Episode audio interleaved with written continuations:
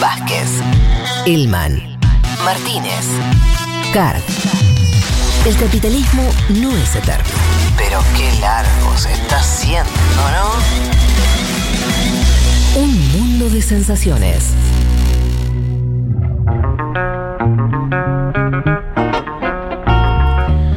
Pero metámonos para no correr tanto en el tema de eh, que, que nos trae Selman sobre, sobre las sanciones Hmm. de Juan Domingo Biden De Juan Domingo, eh, sí, a la isla de Cuba. Eh, sí, vamos a meternos un poco a ver qué, qué está pasando, cómo está mirando Washington lo que está pasando en la isla. Y empezando por esta noticia del jueves, eh, Biden anunció sanciones a Álvaro López Miera, ministro de Defensa cubano, y a la Brigada Especial Nacional, conocida como Boinas Negras, por eh, la actuación de la Fuerza de Seguridad el, este domingo, ¿no? del cual ya hablamos la semana pasada. Son sanciones individuales, económicas, es decir, por ahí no. no no son estructurales, es decir, no afectan al grueso de la economía cubana, sí eh, a estos eh, individuos. Y marcan ¿no? lo que es la primera política de presión eh, a la isla desde las manifestaciones. Mm. ¿no? El, el comunicado de Biden dice además, esto es solo el comienzo, Estados Unidos seguirá sancionando a los individuos responsables de la opresión del pueblo cubano. Digo, abre la ventana para que haya más sanciones en los próximos días. Hay un poco la, la palabra subrayada es individuos, ¿no? O sea, Sí. por ahora lo que está diciendo es vamos a sancionar a individuos que estuvieron en, en la, en la represión de hace dos domingos. No por ahora más presión eh, estructural, ¿no? Digo, Mm. profundizar el bloqueo económico eh, a eh, la isla. Y va en línea con algo que ya hablábamos la semana pasada, al menos abrimos un poco esa ventana, y tiene que ver con, bueno, cómo Biden ha mantenido las políticas radicales de Trump eh, hacia la isla, y incluso también habiendo la posibilidad de, bueno, mm, seguir e endurecer aún más, ¿no? La posición eh, ante esta ola de eh, protestas. Digo, las voces que hoy están sonando más fuerte en Estados Unidos son voces mm, que justamente quieren o mantener o profundizar esa situación de, bloqueo y de presión, ¿no? Tanto del Partido Republicano como del Partido Demócrata, como ya vamos a ver. Y fíjense en una semana donde también eso fue un- uno de los puntos más fuertes de la agenda opositora. Esta semana, no lo traigo porque me parecía que no valía mucho la pena porque estaba ya eh, doblado, pero Trump dio una entrevista el miércoles con Telemundo. Trump que no está dando muchas entrevistas. Dio el miércoles, ¿no? Telemundo, un canal, por supuesto, muy visto Sí, sí. por toda la comunidad latina en Estados Unidos. También esta semana Jim Hannity de, Fox News, uno de los presentadores más importantes, hizo una edición especial eh, desde Miami, ¿no? Volcada exclusivamente a la cuestión cubana, así que vemos cómo eh, ya no es una cuestión únicamente de política exterior, sino y sobre todo una cuestión de política interna. ¿no? Hay una semana con todo el foco opositor puesto en eh, Cuba y en Miami, ¿no? También que en Estados Unidos hablar de Cuba es también hablar de Miami Sí. y de, de Florida. A ver, una de esas voces, la que también está sonando muy fuerte, es la de Marco Rubio. Nosotros la escuchamos la semana pasada con un audio que trajo Trump, Marco Rubio, senador por Florida, hijo también él de inmigrantes cubanos. Quiero que escuchemos un mensaje que dio esta semana, un mensaje en español. Rubio está hablando una parte en inglés y una parte en español. Ahora vamos a escucharlo en español. Donde, bueno, es un mensaje de presión a Biden, hace hincapié en este abordaje bipartidario ante la cuestión en la isla, con dardos no solo al presidente de Estados Unidos, sino también a Juan González, ¿no? el funcionario eh, a cargo de América Latina. Escuchemos a Marco Rubio. Aquí lo que tiene que pasar es que el presidente Biden tiene que tomar esto en serio. Eso es lo que yo le he pedido claramente, porque yo quiero que esto sea, yo quiero que esto sea un tema bipartidista. Esto no tiene que ser un tema republicano ni demócrata. Esto debe ser un tema que los unimos todos y actuar sobre eso. Y lo que yo le pido al presidente Biden es, vamos a convocar a las Naciones Unidas, vamos a convocar a, la OEA, a todos estos países de la comunidad internacional y decirle, caballeros, aquí ocurre un masacre, un abuso, hay que condenarlo, hay que aislar este régimen y hay que estar preparado para actuar de manera internacional, para prevenir una matanza. Porque esto no es en el Medio Oriente, esto no es en Afganistán, esto está pasando a 90 millas de nuestras costas, a 90 millas de millones de personas que tienen familiares viviendo eso y que no lo van a permitir. Eso hay que hablarlo claro y esa es la acción que hay que tomar. Desafortunadamente, te lo digo, no es una crítica política, es una realidad. Hasta este momento han sido muy débiles en sus respuestas. Tomó casi 24 horas para que el presidente Biden se expresara.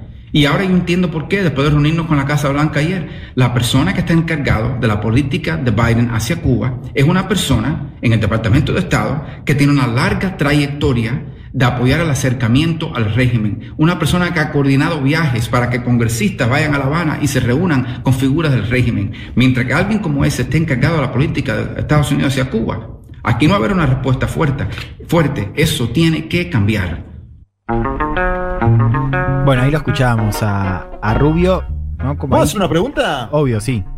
¿De qué masacre habla este señor en Cuba? Bueno, está hablando de, eh, claramente, De ¿no? las La- detenciones hubo, ¿no? Pero dijo masacre en un momento. Ah, lo infla, lo infla como No, si estuviera a punto claro. de una o, guerra o civil. que va a haber una masacre. Fíjense, ¿no? claro, y este es el punto que me parece más importante de ese audio que escuchamos, que es, fíjense la narrativa, ¿no? Lo que está diciendo Rubio, Mm. y también esa narrativa está también siendo replicada en otros, es, ya no es intervención para aplicar democracia, como se ha pedido tantas veces, es intervención para evitar una masacre, para Sí, evitar una matanza, Claro. ¿no? Y también fíjense que lo que contaba al principio, las sanciones están dirigidas a la narrativa del gobierno, es, acá no es únicamente una cuestión de la tiranía y la represión, no la represión, pero de sí la cuestión económica o democracia, sino la actuación de las fuerzas de seguridad. Y Marco Rubio dice, hay que intervenir justamente por eso. Estoy diciendo la narrativa, no estoy diciendo. No, no, sí. ya sé. Yo digo que masacres hubo en América Latina en los últimos años, varias, y en ninguna fue sancionado por los Estados Unidos ningún funcionario del Ministerio de Defensa de estos países, ¿no? Digo, por Obvio. decir, No, sí, claro. Colombia, Chile, me acuerdo ahora al azar, Bolivia, no- Estados Unidos no sancionó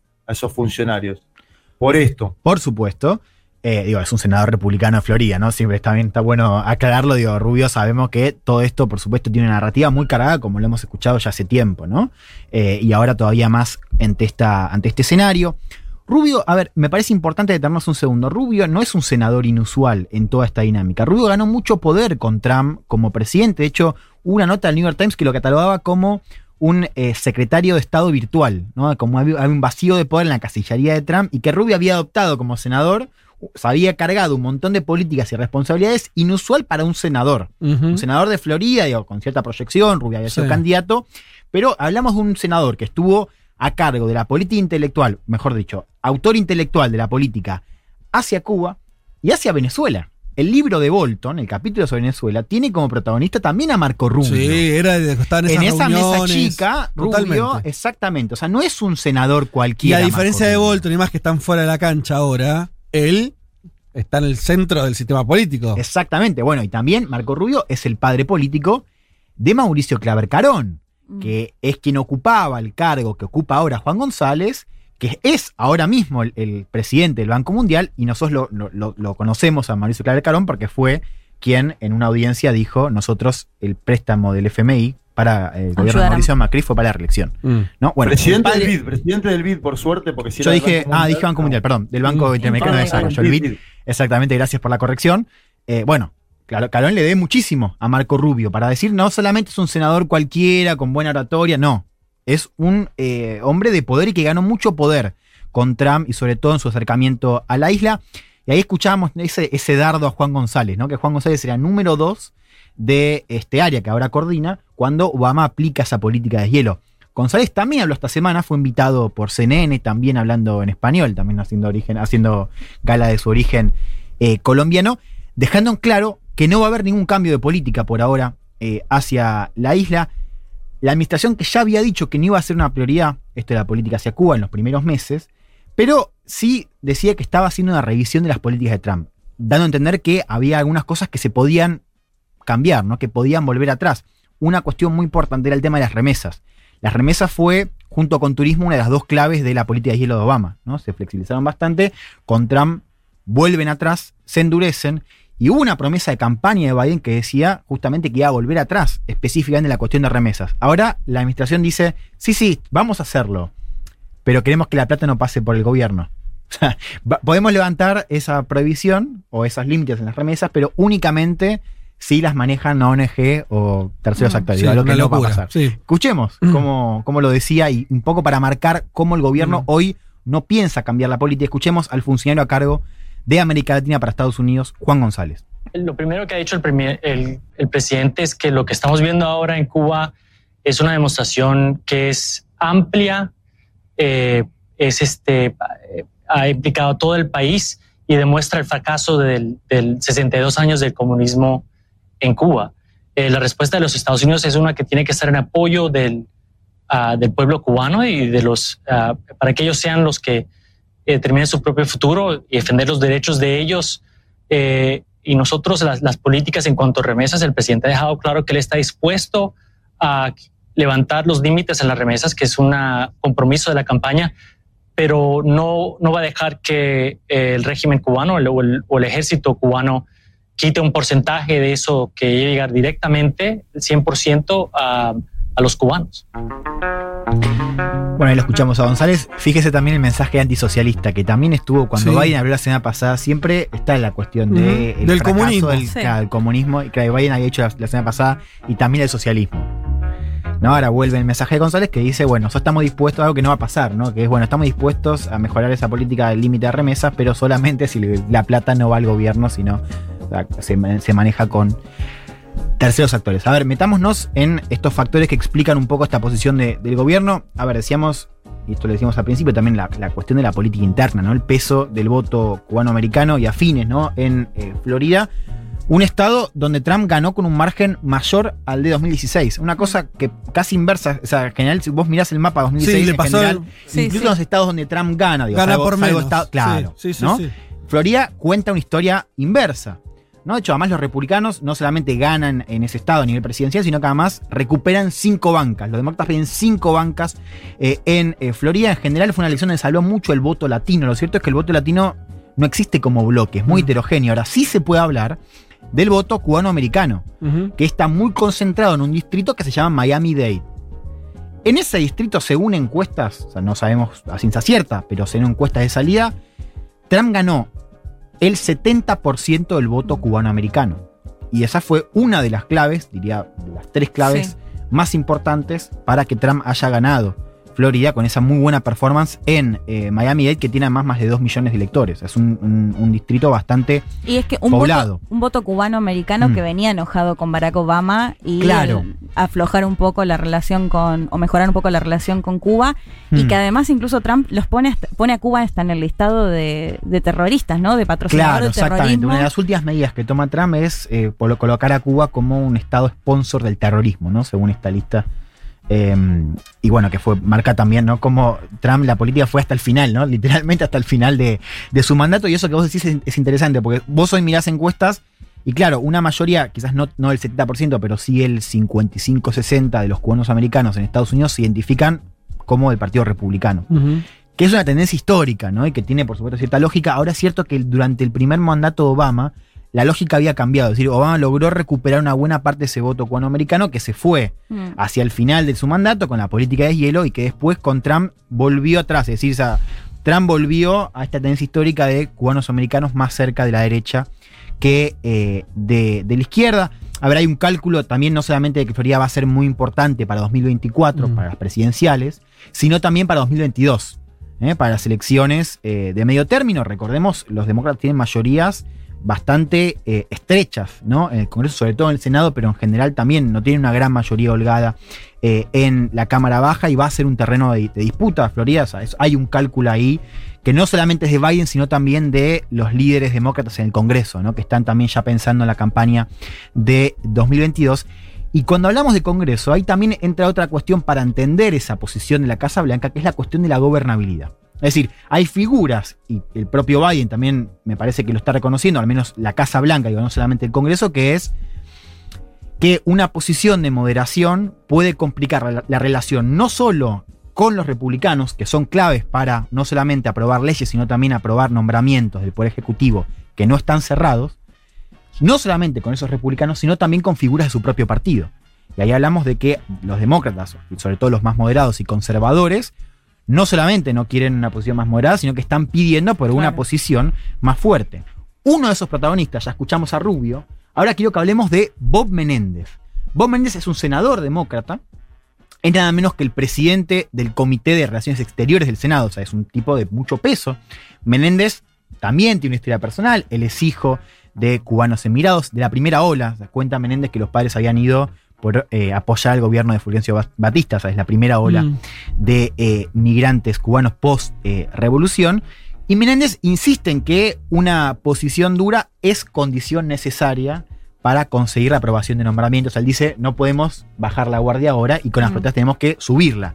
De hecho, se está generando un tándem que es Rubio Menéndez, o sea, de presión a la Casa Blanca, ¿no? Estos dos senadores, uno demócrata, otro republicano, ambos de peso, ambos con conexión, por supuesto, con exiliados cubanos, que, bueno, quieren fijar los términos de esa discusión. Quiero que escuchemos a Menéndez hablar sobre la política de Obama. Y eso me parece que es interesante porque empiezan a aparecer voces del Partido Demócrata que no están diciendo únicamente que no hay que volver, a la política de hielo porque no sería conveniente, sino que fue un fracaso y que explica también cómo se endureció eh, el gobierno o ciertas políticas del gobierno en estos años. Quiero que escuchemos a Bob Menéndez. Well, I think the president has had a time to review the actual policies under President Obama. And all of the openings that President Obama made, which were one sided, unilateral in terms of concessions, showed themselves to create absolutely no change inside of Cuba. The regime still arrested peaceful protesters. The regime still put political dissidents in jail. The regime still rationed the Cuban people, even as they had dollar stores bursting with food, but the Cuban people could not get access to that unless they had access to dollars. Uh, so the regime showed no change, but what it did do is profit dramatically uh, by the revenues that flowed into the regime because the regime controls all tourism all agriculture sales inside of Cuba. Dice, creo que el presidente, hablando de Biden, se ha tomado su tiempo para revisar las políticas del periodo Obama y todas las aperturas que hizo Obama, que fueron unilaterales en términos de concesiones, no generaron ningún tipo de cambio adentro de Cuba. El régimen sigue arrestando manifestantes pacíficos, el régimen sigue encarcelando disidentes políticos, el régimen sigue racionando al pueblo cubano, a pesar de tener tiendas en dólares rebosando de comida a las que la gente no tiene acceso por no tener dólares. El régimen no mostró cambios, pero lo que sí hizo fue enriquecerse dramáticamente por las ganancias que llegaban, porque el régimen controla todo el turismo y el comercio agrícola. ¿no? Entonces ahí aparece el argumento de no solamente que no sirvió, sino que además fue contraproducente, ¿no? según esta visión de eh, Bob Menéndez, esto de que la plata eh, se la quedó. eh, O sea, clara- claramente, Juan, no, o sea, lo- todo lo que estás contando dibuja un escenario donde prácticamente imposible esperar un, al- algún tipo de, de hielo o de acercamiento. Y yo te iba a preguntar si es, es- está clarísimo eh, el, el- el peso de la política interna para Sí. ese cambio. La Florida, todo lo que explicaste, los líderes. Incluso eh, es valioso esto. Pusiste a un líder republicano, pero también un demócrata en la misma línea al final. Entonces, bueno, está clarísimo. ¿No ves igual que hay también algo exterior en este punto que es. El otro punto que eh, no cambió entre Trump y Biden es China. China tiene otra escala, lo que sea. Pero dentro de ese no cambio, Mm. está también la cuestión, ¿no? De, de, eh, el cuestionamiento en términos de libertades, del comunismo. No hay, una- no, no hay como un momento en esta, como. Lo, lo- lo estoy pensando como pregunta, ¿no? Es que ten- eh, Mm. Pero de como de, de cierta reconstrucción de una guerra fría 2.0. Y donde Cuba, evidentemente, va a quedar en, eh, puesta ahí. O sea, Como modelo de fracaso, decís vos. Es decir, miren no, ahí. Sí, o sea, eh, o, o- o- o llevado a un mundo más dividido, más, ¿no? Amigos Mm. enemigos, los bandos, y Cuba necesariamente teniendo que reforzar sus alianzas, tal vez con, con China y Mm. con Rusia, y sobre todo Estados Unidos empujando esa dinámica, quiero decir, como diciendo, bueno, eh, a los años de Obama, que eran los años todavía, ¿no? De ese mundo, bueno, Mm. multipolar, eh, acercamiento, con- eh, era eso el intento. No estábamos, Sí. estamos en otra. Yo creo que se explica más de estos discursos de valores antes de que un cálculo real de que China puede jugar un rol eh, en, en Cuba y ser parte de ese ajedrez. Porque hoy lo cierto es que China no parece estar en, en ninguna posición para hacerlo o querer hacerlo Bueno, en Cuba. Ahora sí me veremos. parece. eh, digo, claro, eso. O Pero también posibilidades. también en la región, ¿eh? Que había intentado enviar kits y demás y ni siquiera pudo llegar a la isla. Claro, yo lo que veo eh, es eso que vos marcás, que es este discurso, este mensaje antisocialista, el comunismo, y ¿no? y de enfocarlo en la cuestión de valores. ¿no? Esto de, digo, el, el- el- el approach de Biden, esto de Sí. derechos, y, y- derechos humanos y, eh, y democracia, ¿no? Que es el que tiene ahora para Cuba. Ciertamente se conjuga muy bien con lo que estamos escuchando, y lo hemos escuchado en este programa varias veces, ¿no? Cuando él habla de China, ¿no? Este, choque, este choque de valores. Sí. Ahí yo No. veo alguna lógica. Yo decir, sí lo veo, ¿no? pero por eso creo tiene más que ver con ese discurso de valores, ¿no? Y, y esto de sí, también que miren hacia Cuba, ¿no? También para entender esa diferencia, eso de la libertad y la democracia liberal, más que una cuestión táctica de fichas, ¿no? De ajedrez, de, bueno, injerencia china en la isla. Yo hoy no lo veo, pero puede Pero ser... puede ser, puede ser en este sentido también, que es. Hmm. ¿No te parece que va a haber un momento? Sobre América Latina, viste que todavía no se sabe cuál es la política ni de González, ni de Biden, medio bueno, vemos. Eh, que se endurezca, Mm. o sea, que sea una forma, otra de las tantas formas que puede tener Estados Unidos de decir.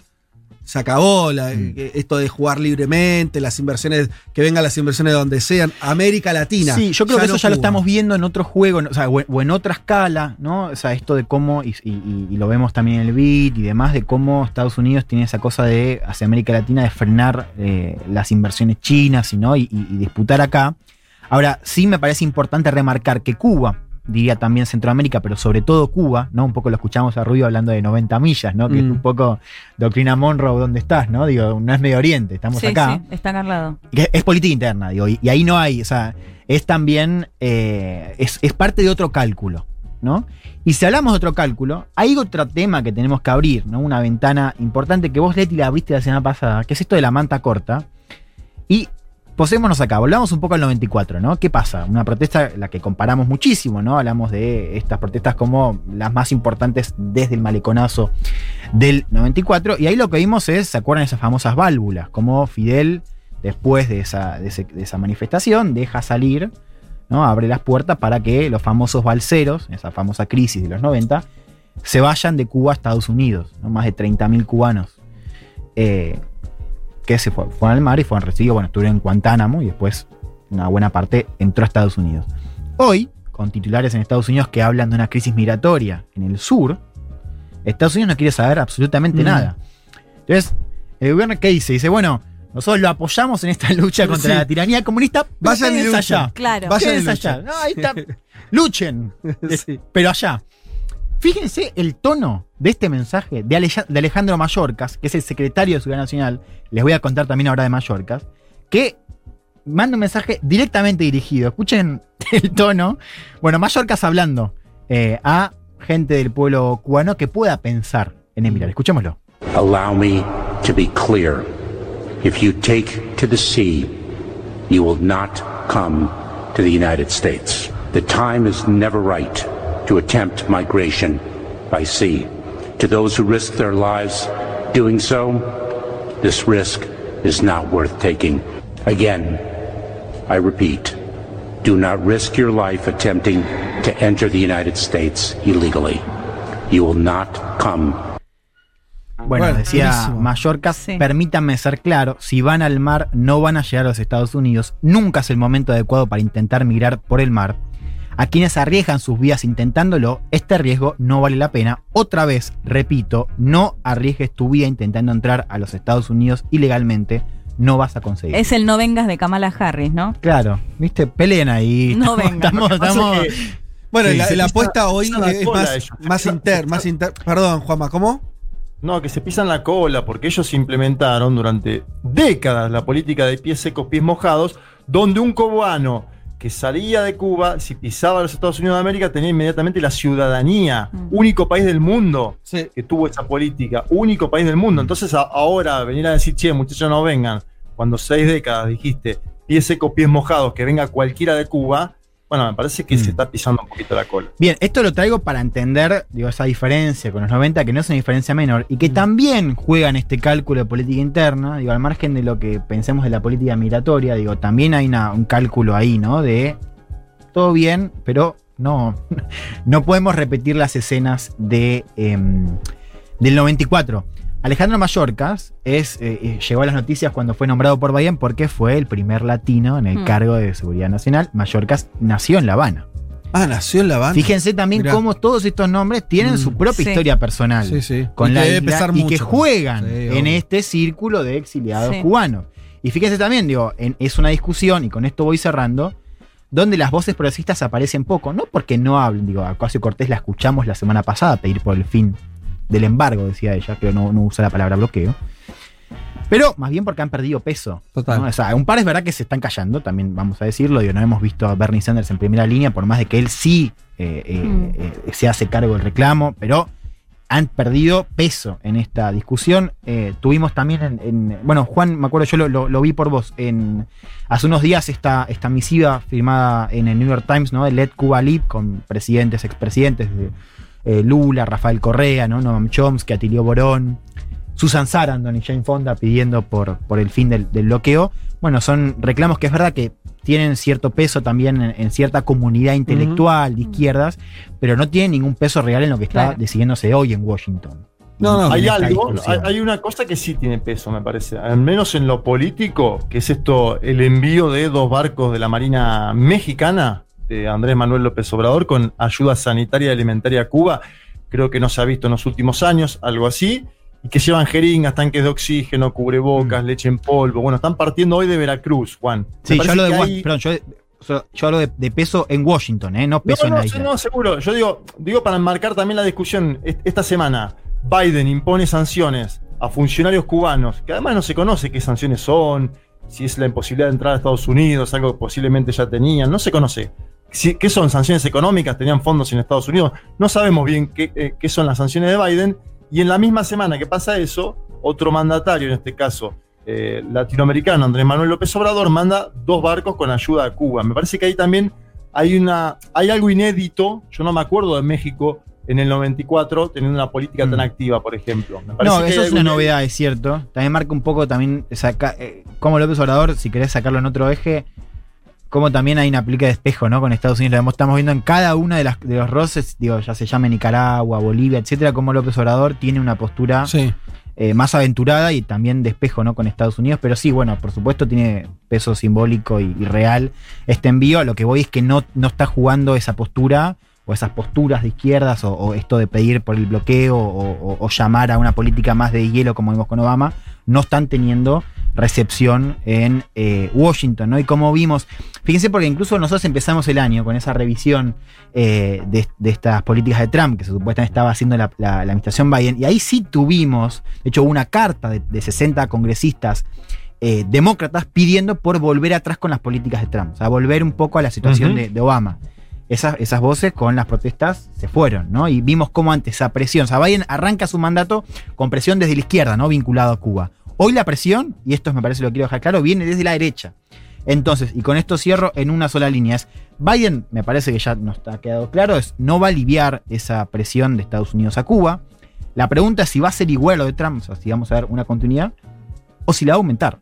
O, o si ahora con estas voces y en este marco de protestas se va a aumentar esa eh, situación de, de presión a la isla. Muy bien. Ya venimos.